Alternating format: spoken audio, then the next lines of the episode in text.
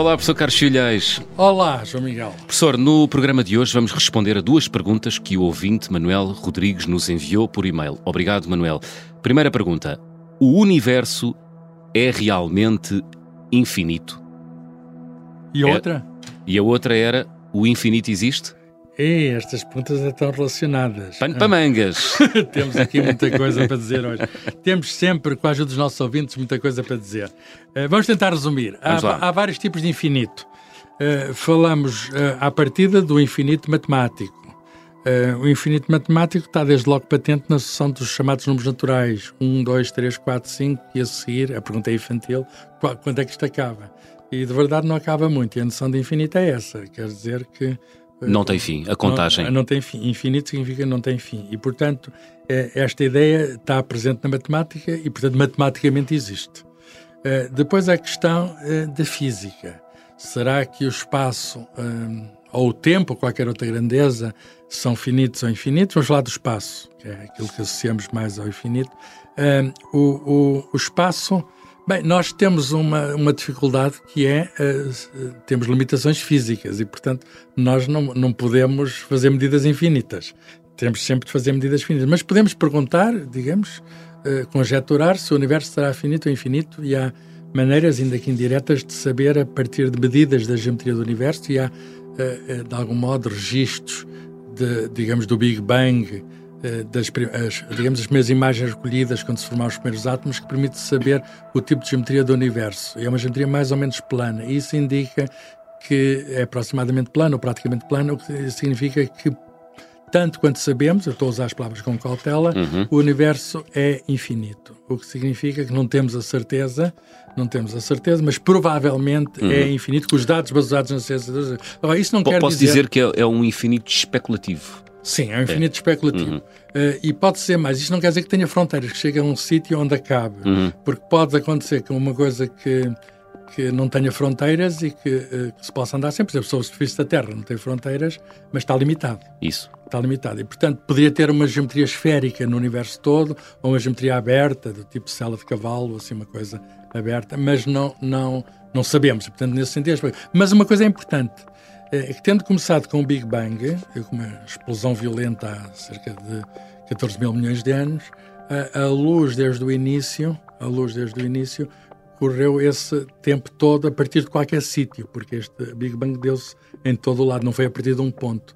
Se ele é infinito, foi em todos os pontos. Ok. E, portanto, há uma expansão a partir de cada ponto, e se a luz vai de todos os pontos, o que acontece é que do nosso sítio, do nosso sítio onde estamos, hum, a, a luz do início, os sinais do início vão a 14 mil milhões de anos-luz de distância, o que significa que mais do que isso não podemos ver. De facto, está mais longe porque o espaço está a ser criado. A expansão do universo significa, o Big Bang significa precisamente que o espaço está a ser criado. E, portanto, que 40 mil milhões de anos é o tamanho, digamos, daquilo que nós chamamos de horizonte cosmológico, que é a bolha onde nós estamos encapsulados. De algum modo, as nossas limitações, Ok. devido à origem do universo, têm um fim. De modo que o universo pode ser infinito, mas nós só temos acesso a uma parte finita dele. Uau. Estamos, é que temos dentro de uma, de uma esfera muito grande, 40 mil milhões de anos de luz é muito grande, mas estamos dentro de uma esfera dele. E claro, outro, vamos supor que há extraterrestres, não sabemos.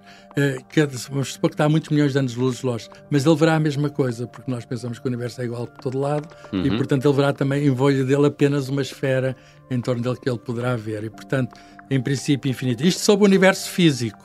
Sobre. hum, e depois há, eh, portanto, poderá haver uma correspondência do universo matemático com o universo físico, e normalmente a, a- matemática e a física estão interligadas. E depois há outros tipos de infinito sobre o qual é melhor não pronunciar, dada a minha ignorância, eh, que é eh, a questão do absoluto, filosófico e teológico, até Teológico. o Santo Agostinho e o São Tomás de Aquino falaram de Deus como o infinito, etc. Mas isso são questões separadas, porque não estamos a falar do domínio, do domínio científico. Muito bem. Professor, às perguntas do nosso ouvinte, eh, permita-me acrescentar mais algumas. Quando é que a ideia de infinito aparece eh, na história das ideias da Sim. filosofia da humanidade? Sim, eh, remonta aos gregos. Aos gregos. aos gregos. E, e, mais uma vez, eh, os, os, os pré-socráticos, os filósofos, digamos, que vieram antes de Sócrates, ali da, da Ásia Menor, da Jónia, são, digamos, o- o- os antecessores disso. Há um grande nome que é de Mileto, não é o Tales de Mileto, mas é um, de algum modo um sucessor dele, e parece tanto o Tales de Mileto como este Anaximandro é o nome dele. Beberam coisas da, quer do Egito, quer da Babilónia. Anaximandro, que viveu no século VI e VII a.C., é, é um, um, digamos, um sábio daquela, hum. que usa uma palavra grega que é apeiron, que significa ilimitado, sem fronteiras, indefinido, que, indefinido, que talvez possamos traduzir modernamente por infinito. Portanto, uhum. Eh, esta ideia apareceu nessa altura. Um, curioso, há um físico contemporâneo, que é o Carlos Rovelli, que tem um livro sobre, sobre o Anaximander, em que ele diz que é o pai da ciência. Enfim, é uma maneira de ver as coisas. É muito interessante aquilo que ele diz sobre o Anaximander. De facto, há ali já alguma, irracionalidade, alguma racionalidade, mas dentro das limitações da época. Mas esta ideia do infinito iria ter grande um, iria levantar muita celeuma na própria Grécia. Por exemplo, o, o Platão um, rejeitou a, a, ideia do, do infinito real, quer dizer, uh, uh, tanto Platão como depois o seu discípulo Aristóteles, uhum. em particular o Aristóteles, distinguiram entre o infinito potencial do infinito real. O infinito real, eles ainda não tinham a ideia de infinito como ideia pura, mas o infinito real no universo eles recusavam-se a admitir. Havia, digamos, uma impossibilidade, devido aos paradoxos, que, que é isso de haver sempre mais longe do que mais longe do que mais longe, e, portanto, desenvolver-se uma espécie de horror ao infinito. Até o próprio autor Euclides da geometria teve algum cuidado, que ele queria falar das linhas retas que nunca mais acabavam, não é? Uhum. Ele tinha algum cuidado a usar o termo infinito, porque de facto não era uma coisa que que, aliás, o paradoxo não era uma coisa que soasse muito bem ao intelecto. Havia até paradoxos, aqueles famosos do. Uh, não no infinito, num sítio pequeno, neste caso, que é do, do Zenão, de Ileia, uhum. que é aqueles paradoxos do Aquiles e da tartaruga. O Aquiles vai atrás da tartaruga, mas de cada, em, cada, em cada etapa só faz metade. Eh, e também só faz metade da metade que falta, da metade, metade, metade, isso significa quantas metades é que há? Infinitas, logo nunca lá chega. Pois.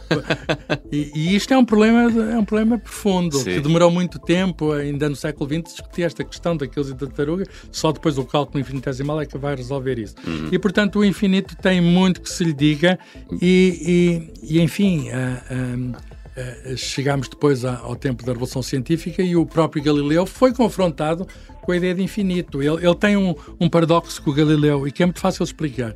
Que o Galileu levantou que é o seguinte: tempo, pegamos nos números naturais, 1, 2, 3, 4, 5, e vamos calcular, vamos de fácil calcular o dobro de cada um deles. O dobro de 1 é 2, o dobro de 2 é 4, o dobro de 3 é 6, o dobro de 4 é 8 e assim sucessivamente.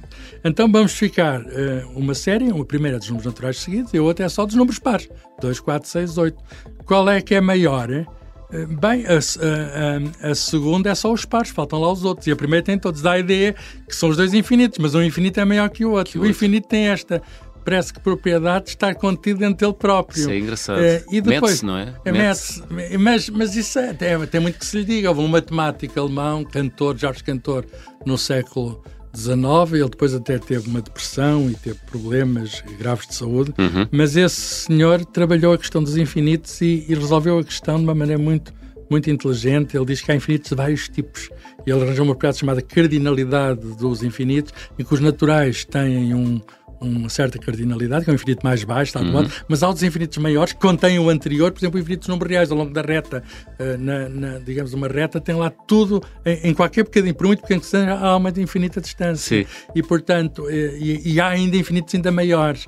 E, e, e de facto, uh, o, o, infinito é uma uhum. noção, é uma noção que tem desafiado o pensamento lógico, tem desafiado a matemática. Começou, começou quando a ser um tema matemático, o infinito, professor? Houve, um, um, houve um matemático que, uh, em inglês, uhum. que aliás acho que era clérigo e também criptógrafo do Parlamento. Na altura havia lá umas guerras na Inglaterra e ele fazia criptografia, fazia mensagens. Chamava-se John Vallis e, e ele uh, teve um, um tratado de, sobre as as cónicas, as cónicas são os cortes que se podem fazer num cone. Pode-se pegar um cone, o chapéu do palhaço. Uhum. Pode-se cortar de várias maneiras, ou só pode ter elipses, pode ter parábolas, pode ter círculos, se cortar assim. Em fatias, não é? Fatias, pode ter várias hipérbolas, pode ter várias maneiras. E ele fez um tratado sobre isso em que precisou da noção de infinito por exemplo, se cortar aquilo de uma certa maneira, fica uma hipérbole que pode-se prolongar até infinito.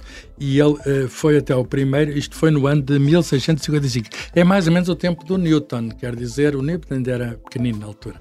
Mas uh, este, ele devia ser mais famoso do que o que é. Foi o primeiro a introduzir aquele símbolo do infinito. Ah. Que é o, o, o 8. Olha, a bicicleta, para si é bicicleta.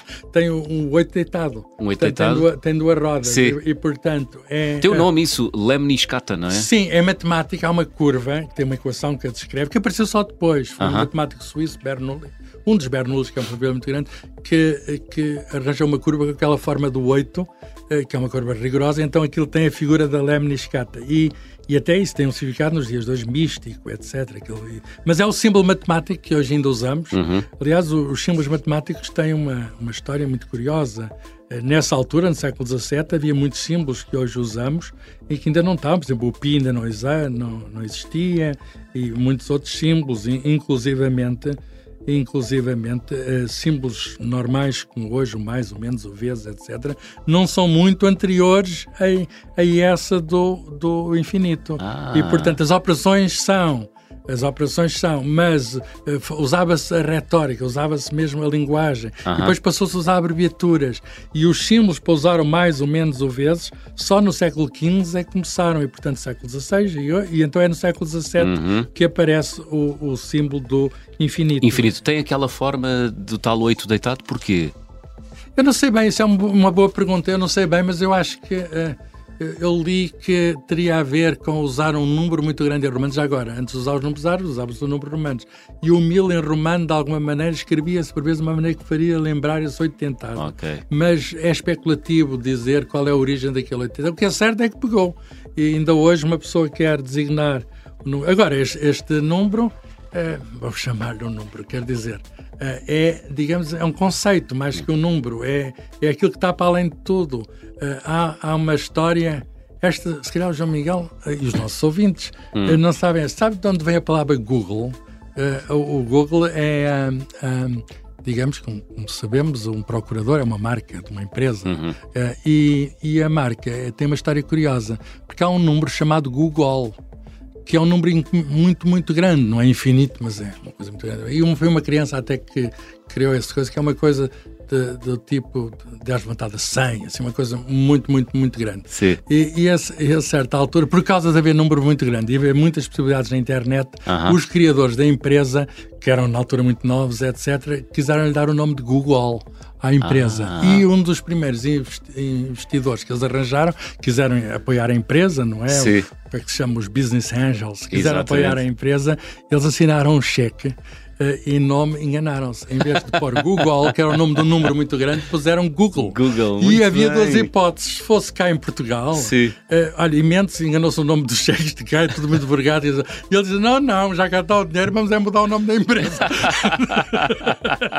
de modo que até a palavra Google tem a ver com um número muito grande, mas, mas é mesmo, por muito grande que seja, Uhum. é sempre menor que o infinito. Muito bem. O tempo é que não é infinito, professor? Não, Uh, mas, quer dizer, não sabemos. Não, Não sa- é? Não sabemos. Provavelmente é.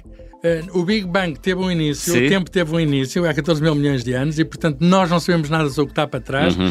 mas todos os dados que nós temos astrofísicos dizem que o universo que estará a continuar sempre para a frente, o que significa que haverá um tempo infinito para a frente, nós é que não o temos neste programa. Pois é. professor, até para a semana. Até para a semana.